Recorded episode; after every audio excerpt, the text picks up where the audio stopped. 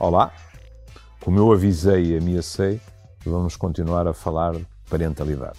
Os especialistas escreveram tantos livros, uh, fizeram tantos vídeos, etc., que nós acabamos por ver gente que está muito culpabilizada porque acha eu não estou a fazer as coisas como devem ser feitas.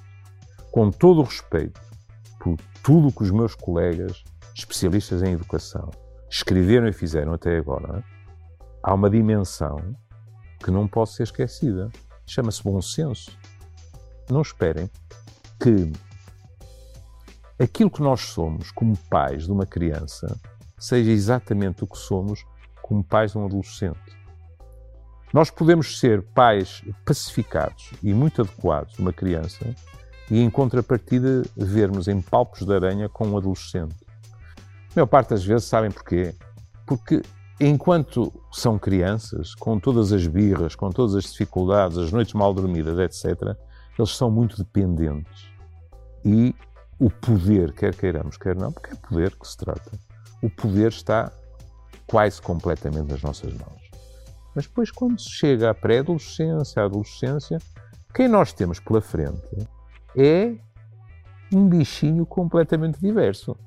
É um bichinho que por um lado, quer manter todos os privilégios da infância e, por outro lado, está ansioso por alcançar aquilo que considera, às vezes depois quando lá chega, fica com uma visão mais matizada, mas aquilo que considera os privilégios dos adultos, nomeadamente independência, autonomia. E alguns de nós suportam mal essa fase porque se sentem muito mais questionados. Ou seja, em traços gerais, o que nos dizem os especialistas de desenvolvimento. Quando nós queremos ter uma relação aberta, de confiança, eu disse aberta, não disse escancarada. Eu nunca fui partidário que tivéssemos a nostalgia de saber rigorosamente tudo acerca dos nossos filhos. Como, aliás, devo-vos dizer, também não sou adepto de tentarmos saber rigorosamente tudo acerca do nosso parceiro ou da nossa parceira. E para os mais novos, os mais novos também têm direito à sua privacidade. Por exemplo, a tentação de ir vasculhar diários à moda antiga ou telemóveis à moda moderna não é bonito da nossa parte. Às vezes, porque estamos preocupados, lá caímos em tentação. Mas devem ser exceções, exceções, exceções e de modo algum a regra. Uma relação de confiança, que eu vos dizia, uma relação aberta, com um adolescente ou uma adolescente não se constrói na adolescência. Ou essa relação foi construída na infância e se prolonga com mais sacudidelas na adolescência, ou então é muito difícil. E isso passa por, enquanto crianças, eles terem confiança em nós. Estarem habituados, na medida do possível, conforme o seu grau de entendimento, a ouvir a verdade estarem habituados a que nós sejamos capazes de cair em nós de vez em quando e dizer assim: desculpa, realmente eu não tive razão nisto ou fui injusto naquilo.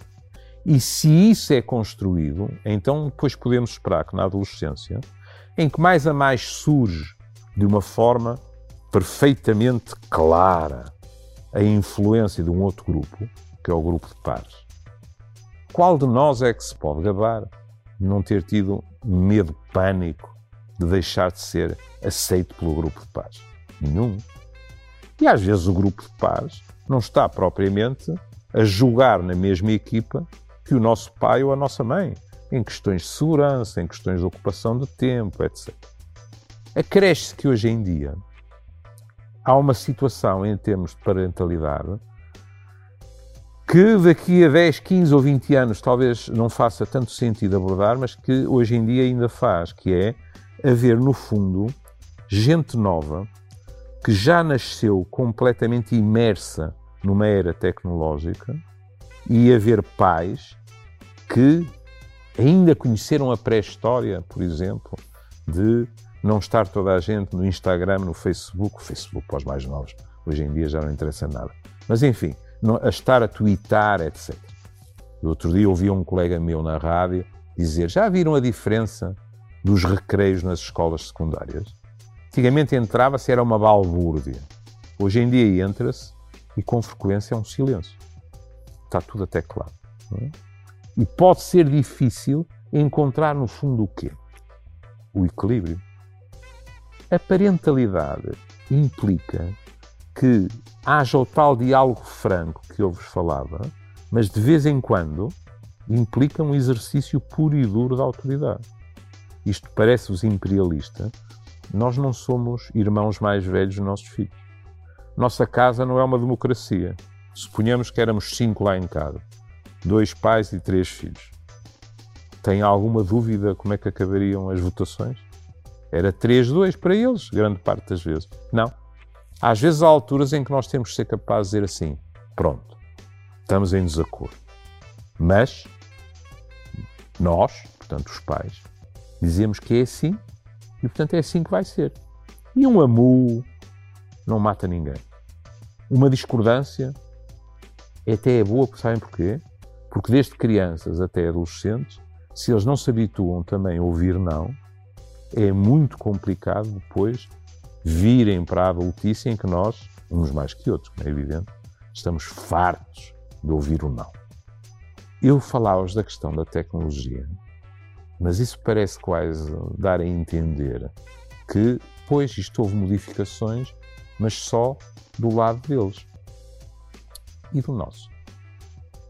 O nosso, quer dizer, eu já estou fora disso já estou na altura dos avós. Veremos que os avós também têm algo, uh, um papel a desempenhar nestas questões. Mas estou a falar dos pais. E nas gerações dos pais? E a questão da conjugalidade? O que é que tem vindo a acontecer? O que é que acontece com o aparecimento das novas estruturas familiares? Como é que isto afeta a parentalidade? como é que afeta o nosso desempenho como pais e como é que afeta o nosso relacionamento, digamos assim, com o outro que está connosco ou que eventualmente já não está connosco. Tudo isto são problemas que são problemas muito complicados, mas que são ao mesmo tempo problemas do cotidiano. Vou-vos dar um exemplo. Estou a fazer este programa em época natalícia, quantos de vocês aí em casa não têm aquela articulação difícil de o Natal este ano é em casa de quem? Sim, mas o Natal, o quê? A véspera? O dia? Porquê? Porque houve uma família, depois passou a existir uma família aqui e uma família ali, às vezes como escreveu o Zé Gameira há muitos anos, há filhos, além dos nossos, há os teus, os meus e os nossos, e é preciso articular tudo isto de maneira a que ainda se possa dizer que a época natalícia é uma época de, ao menos, relativa paz. E por isso eu vos dizia, e vos dava toda a liberdade para desaparecerem durante 15 dias, que é um tema que, mesmo tocando apenas os aspectos mais básicos da questão, seria completamente leviano eh, ficar apenas por uma semana. Ia-vos propor, portanto, que falássemos de alguns desses temas da próxima vez. Fiquem bem.